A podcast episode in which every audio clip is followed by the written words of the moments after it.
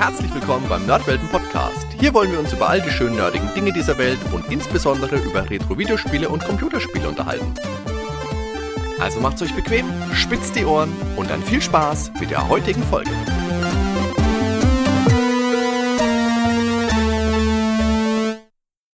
Moin und herzlich willkommen beim Nerdwelten Podcast. Heute mal nur mit mir, dem Ben. Hardy ist nicht dabei. Und zwar hat das einen Grund. Ich äh, möchte euch heute mal ein bisschen was von meinem Hobby erzählen. Wie ihr vielleicht wisst, bin ich eben auch Komponist, äh, gerade im Bereich Videospielmusik. Und ich habe eben auch das Nerdwelten-Podcast-Thema entworfen damals für den Hardy, bevor ich dann selber mit eingestiegen bin als zweiter Co-Podcaster quasi. Und heute möchte ich euch da mal ein bisschen was zu erzählen, insbesondere wie denn die Musik von dem alten NES-System funktioniert und wie das Ganze aufgebaut ist. Dafür habe ich euch mal was erstellt und zwar vom Nerdwelten-Podcast-Thema eine Special-Version erzeugt vom NES Soundchip. Da gibt es Programme für, da kann man eigene Musik im Original NES Soundformat erstellen, die dann auch ja, auf der Original-Hardware laufen würde. Und das spielen wir jetzt erstmal ein.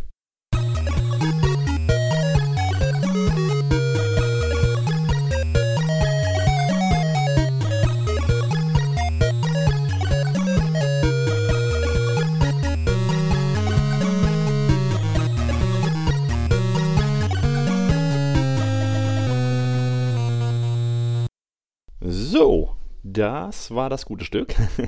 Dann möchte ich euch mal ein bisschen was dazu erzählen. Und zwar erstmal der Hauptunterschied zu Chiptunes und späterer Musik, wie sie beispielsweise ab, der, ab dem 16-Bit-Zeitalter, also ab Super Nintendo, zustande kam. Das ist nämlich, dass die alte Musik von Soundgeneratoren erzeugt wird, also von Synthesizern, die bestimmte Wellen abspielen können und der Ton wird direkt vom Computer erzeugt, im Gegensatz zu späteren Systemen, wo das Ganze dann sample-basierend ist. Das heißt, da wird tatsächlich ein Instrument aus der realen Welt aufgenommen und dieses wird dann in verschiedenen Tonhöhen wiedergegeben oder im Idealfall sogar in verschiedenen Tonhöhen aufgenommen, was sich dann natürlich auch entsprechend auf den Realismusgrad auswirkt. Aber das Problem natürlich ist, umso mehr Samples ich aufnehme in verschiedenen Tonhöhen, umso mehr Speicherplatz benötige ich auch. Und das war natürlich damals, als die Spiele noch auf Module gepresst wurden, durchaus ein wichtiges Kriterium, ne? dass man möglichst wenig Speicherplatz verwendet. Und da sind natürlich die Vorteile eines Soundgenerators, also der eben nicht samplebasierend ist, klar erkennbar, denn der benötigt gar keinen Speicherplatz. Der Ton wird vom Chip selber erzeugt. Ja, und da gibt es auf dem NES eben vier solcher Tongeneratoren, sogenannte Oszillatoren. Wobei auf dem NES die Besonderheit ist oder die Restriktion, dass tatsächlich jeder Tongenerator einem Kanal zugeordnet ist. Das heißt, man kann nicht innerhalb des Kanals wechseln von beispielsweise einer Rechteckwelle auf eine Dreieckwelle oder eine Sägezahnwelle, welche das NES übrigens gar nicht standardmäßig unterstützt. Im Gegensatz zum C64, der hat nämlich statt vier nur drei gleichzeitige Kanäle, kann da aber innerhalb des Kanals jederzeit auf jede beliebige Wellenform wechseln, was den C64-Sound durchaus flexibler macht. Aber eben dadurch definiert sich dann der typische NES-Sound, den man kennen und lieben gelernt hat. Jetzt ist natürlich die Frage, was kann welcher Kanal, wie klingt so eine Rechteckwelle, wie klingt so eine Dreieckswelle, wozu wird das alles genutzt? Das würde ich jetzt einfach mal mit euch anhand des eben im Intro gehörten Songs analysieren. Da haben wir einmal die Rechteckwellen, wie gesagt. Davon gibt es zwei Stück. Meistens wird, wenn man sich die Musik anhört, das Ganze für ähm, quasi die Hauptmelodie genutzt, eine Rechteckwelle und die andere für Begleitung, die die Hauptmelodie quasi umspielt.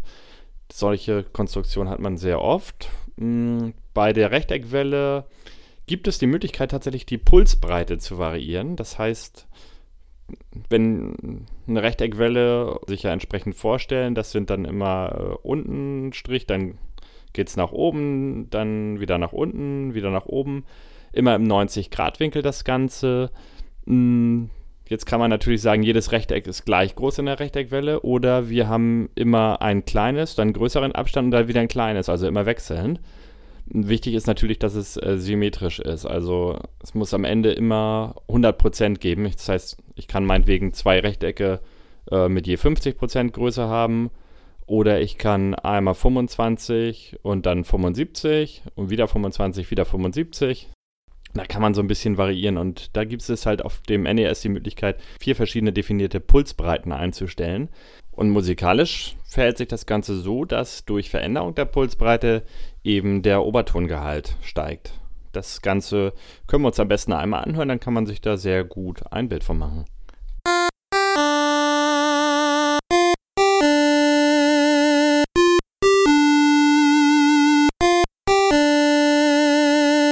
Ja, der Unterschied sollte hier jetzt eindeutig zu hören gewesen sein. Ich finde die dritte Variante, die klingt immer sehr nach einer E-Gitarre, wobei die anderen Varianten mehr in Richtung Trompete, Posaune gehen, wenn man das am ehesten mit realen Instrumenten vergleichen will. Also kann man auf jeden Fall da recht gut variieren und kann auch durchaus verschiedene ja, Töne erreichen, eben in diesem begrenzten Spektrum. Und ich weiß nicht, ob euch es aufgefallen ist. Ich habe da jetzt gleich schon die nächste, äh, ja, den nächsten Effekt quasi eingebaut.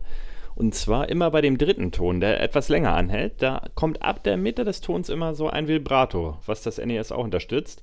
Und gerade da kann man bei lang anhaltenden Tönen eben auch schön mit diesem Vibrato ähm, arbeiten, damit das nicht allzu langweilig klingt. Das ist dann immer, wenn man auf der Gitarre so mit dem Finger hin und her vibriert. Ne? Oder bei ja, Mundharmonika, da machen die Spieler das zum Beispiel mit der Hand, dass sie die Hand hin und her bewegen. Im Gesang kennt man es auch, die Technik.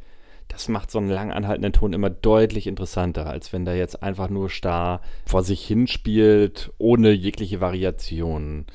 Und dieses Vibrato, da wird eben die Tonhöhe minimal variiert, äh, nach oben, nach unten, wobei man die Stärke eben auch ja doch anpassen kann. Also da ist eigentlich ziemlich viel Variation möglich in dem Bereich. Ja, und ich hatte ja eben gesagt, dass wir das Nerdwelten-Thema eben mal analysieren. Deshalb habe ich jetzt schon mal den ersten Kanal von der Rechteckwelle extrahiert und so könnt ihr das mal einzeln hören. Da sind eben auch beide Techniken drin. Das heißt, einmal wird die Pulsbreite verändert im Laufe der Melodie und eben der Vibrato-Effekt wird auch genutzt. Ganz am Ende wird auch mit der Lautstärke gearbeitet. Das heißt, da wird es dann leiser. Das ist übrigens ein Effekt, der ist nicht überall möglich. Zum Beispiel bei der Dreieckswelle kann die Lautstärke nicht variiert werden. Aber ist da auch nicht so schlimm, denn die Dreieckswelle wird hauptsächlich, würde ich auch gleich noch zukommen, eben für Bass und Drums genutzt.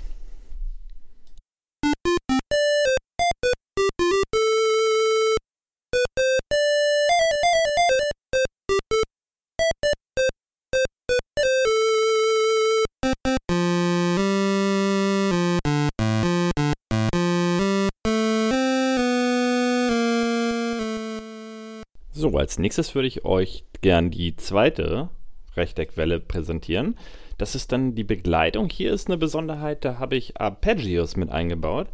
Das sind Akkorde, die dann zerlegt werden in Einzelbestandteile und gerade bei den Chiptunes ist es sehr häufig so, dass diese Arpeggios extrem schnell abgespielt werden, damit sie so klingen, als wenn mehrere Töne gleichzeitig gespielt werden, weil durch diese Kanalrestriktion, gerade eben auch auf dem C64, wo dann statt vier eben nur noch drei Kanäle verfügbar sind, musste man da schon mit Mitteln und Tricks arbeiten, um Akkorde und dadurch eben richtige Musikstücke abbilden zu können. Mm, und dann werden halt diese Einzeltöne so schnell hintereinander gespielt, dass das Gehirn das gar nicht mehr wahrnehmen kann und für das ja, menschliche Gehör klingt es dann wie ein Ton fast. Und das habe ich hier auch mit eingebaut, diese Arpeggios.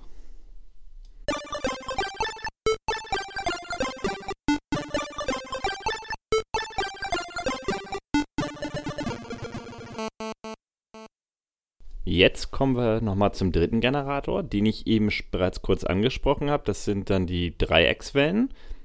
Die sind, wie gesagt, für den Bassbereich zuständig, also wird meistens in relativ niedrigen Tonlagen dann entsprechend äh, ja, gespielt. Und damit kann man auch eben diese speziellen Drum-Sound machen, wie ihr das wahrscheinlich kennt aus den Mega Man-Spielen, diese speziellen ja, Tom-Sounds, diese E-Drums,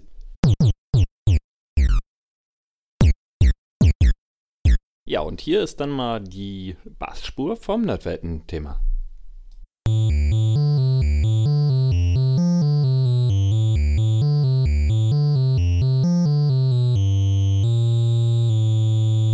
Ja, wie bereits erwähnt, gibt es ja vier Generatoren. Der vierte ist der sogenannte Noise Channel, das heißt Rauschkanal.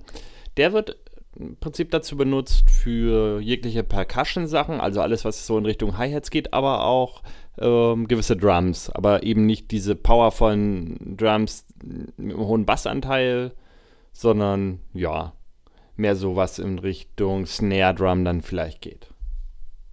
Für die jetzt folgende Tonspur vom Nerdwelten-Thema ist das Ganze relativ unspektakulär, denn hier haben wir jetzt nur die Hi-Hat tatsächlich, die dann auf jedem zweiten Schlag gleichmäßig spielt. Also da gibt es jetzt keine großen Variationen in diesem Stück.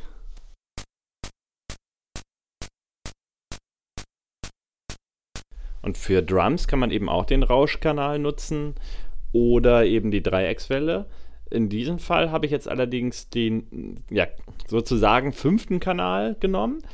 Das ist tatsächlich ein Kanal, der es zulässt, Samples abzuspielen, aber eben in ganz begrenzter Form, eben auch durch den sehr begrenzten Speicherplatz des NES und mit einer relativ niedrigen Auflösung.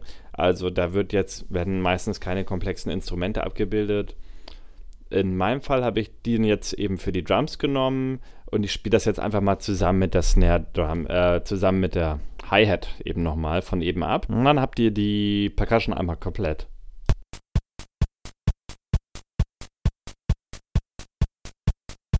Und dann gibt es noch ein anderes, sehr populäres Beispiel für diesen Sample-Kanal. Und zwar wird das wahrscheinlich jeder von euch kennen. Das ist die erste Welt aus Super Mario Bros. 3. Und da wird das für die Pauke benutzt und die weitere Percussion. Hört mal rein. Müsste euch bekannt vorkommen.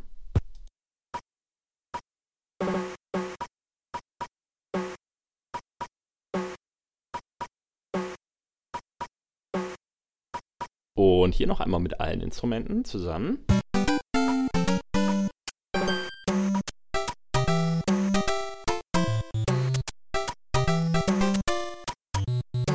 Ja, und soweit sind wir dann erstmal durch. Wir haben alle Tonspuren analysiert. Ihr wisst in ungefähr, wie das Nintendo funktioniert, wie der Sound funktioniert.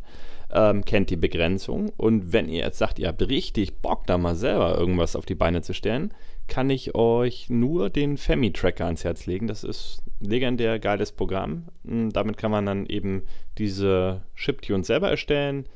Es gibt jede Menge Hilfen im Internet, wie das Ganze zu bedienen ist. Ist nicht schwer da reinzukommen. Ja, und da kann man jede Menge mit rumspielen und man kann das sogar im Original NSF-Format. Das ist übrigens dieses Chiptune-Format. Da gibt es auch jede Menge Musikstücke im Internet. Also im Prinzip alle Nintendo-Soundtracks kann man sich ähm, ja, anhören in diesem Original-Chip-Format. Eben nicht als MP3, sondern wirklich so, wie die Konsole das auch verarbeiten kann.